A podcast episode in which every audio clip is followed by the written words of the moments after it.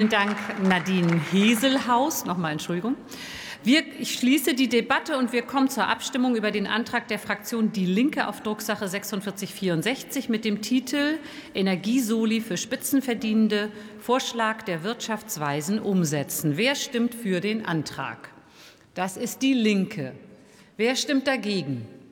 Das sind alle übrigen Fraktionen. Enthaltungen keine. Dann ist der Antrag abgelehnt. Ich rufe auf die Tagesordnungspunkte 36a und 36